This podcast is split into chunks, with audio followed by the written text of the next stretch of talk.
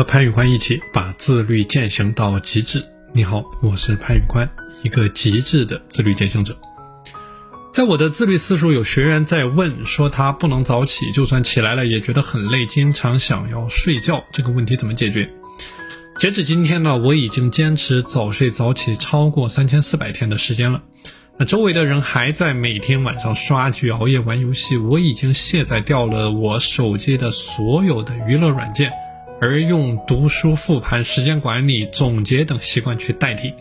每天躺在床上，很快就能入眠，而且第二天的精神状态非常的饱满，而且已经形成了我的自律的规律作息习惯，不再需要消耗意志力去推动这件事情，而是自然而然的成为了我生活当中的一部分。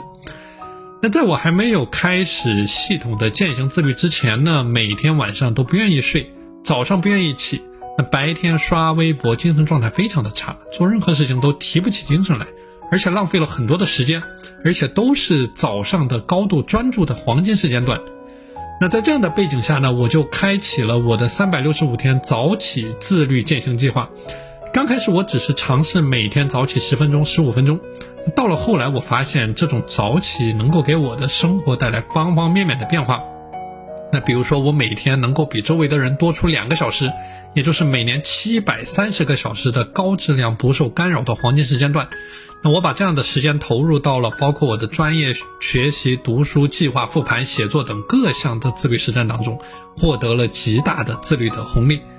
那我当初在国外刚开始工作的时候呢，我的英语水平不是很好，不是能够很好的应付我在职场当中的需求，我就通过早起去系统的练习英文，然后从单词、口语、听力不断的坚持死磕，到最后拿到了结果，在职场实战沟通当中呢，可以做到轻松、从容、自如的应对。那在今天看来，这完全归功于我早起坚持练习的习惯。因为早上人的记忆力是最好的，很多单词句子的记忆力一旦记忆链接一旦形成，那你就再也忘不了。就像你去骑自行车、游泳一样，你的大脑和肌肉已经形成了记忆。而且早起之后的大脑是最为清醒的，极度适合创造性的工作。那比如我的时间管理一百讲的数十万字的文字内容，很大一部分都是在早晨的时间去进行创作的。而且这个习惯我还在坚持，我会继续利用早起的时间去创作我的极致自律一百讲的内容，彻底把我这十四年自律实战的思想经验输出到极致。那规律的生活呢，很大程度上去磨练了我的意志力。就像我刚开始去坚持做任何自律习惯一样，我没有给自己立太高的要求，我只是想着如何在我现有的基础上，能够把我的作息过得更加的规律一点，没有痛苦，顺应人性。那到后来持续的精进、提升、改进，直到把一个一个小小的点打通、做透，死磕到极致。那很多人也想学习我究竟是如何做到连续十四年持续的自律，而且包括无痛的早起。那这里呢，我给你分享部分的技巧，更多的干货内容，我正在我的三百六十五天自律私塾持续的三百六十五天无死角的分享。如果你想要加入，可以告诉我。那关于早起的第一个技巧呢，叫做早睡推动早起。早起不是说要让你去压缩你的睡眠的时间，相反，你需要保证充足的睡眠时间。第二天你才有足够的精力。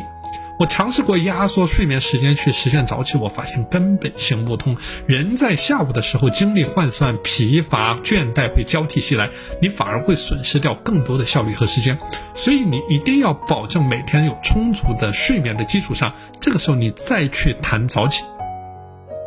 那这里的时间账其实很好算，你相当于是把晚上刷手机、刷视频的时间呢给它砍掉。换成早上高度专注的黄金时间段，然后去劳动，而不是说每天晚上短视频刷个不停，然后牺牲掉睡眠的时间去换取早起，那这根本没有意义。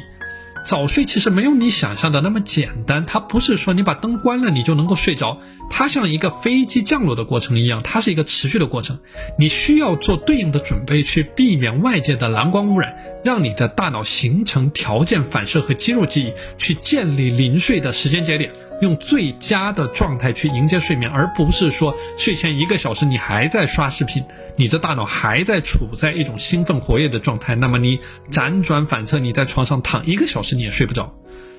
但是呢，早早睡呢也没有你想象的那么困难。就说你每天早上，你每天九点半之后，你关掉手机，你洗上一个热水澡，你喝一杯牛奶，然后你拿起一本书去读上两页，那就不要再去碰你的手机，你自然而然就会困了。再加上，如果你白天工作足够努力，有锻炼有学习，你自然而然就会觉得疲乏，那这个时候入眠。而不是说手机刷个不停。那关于如何去系统的践行早睡，包括我自己是如何践行我的 R 九零睡眠术、我的斯坦福睡眠术，包括睡眠的环境、温度、灯光准备等等的内容，我自己总结了一整套的睡眠模板，在我的三百六十五天自律私塾正在持续的和我的学员进行分享。如果你想要领取相关的自律模板，并且加入到我们，那你可以告诉我。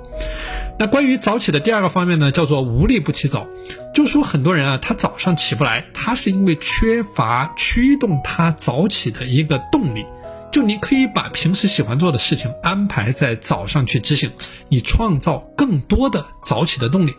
那比如说你晚上喜欢玩手机看小说，那这个时候呢，你把这些事儿安排在早上执行，你允许自己玩十五分钟游戏或者看十五分钟小说，那你每天醒来之后一想到你可以玩游戏，你起床自然就是有动力的。那第三个方面呢，叫做十秒钟起步法，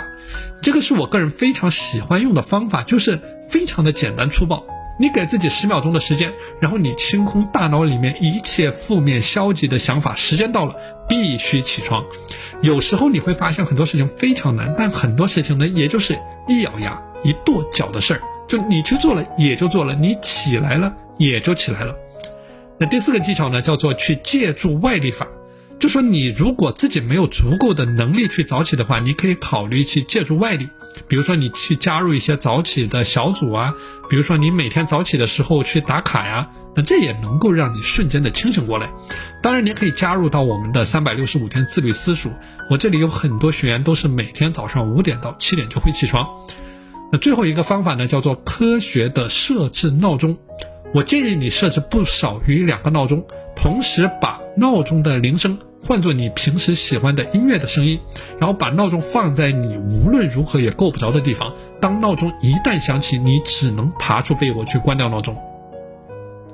当然，这五个早起的技巧，它只是术的层面，而要做到白天一整天不疲惫、不困倦，要保持精力满满，你必须要学会早睡和系统的精力管理。关于系统的精力管理所涉及到的饮食、情绪、体能等等的方面，我在十四年的自律实战过程当中，我总结出了数百套的个人精力管理的模板。如果说你想要跟我一样每天保持高度的专注的精力状态，并且能够在工作当中去坚持极致的自律，那你可以告诉我，我会和你进行相关的分享。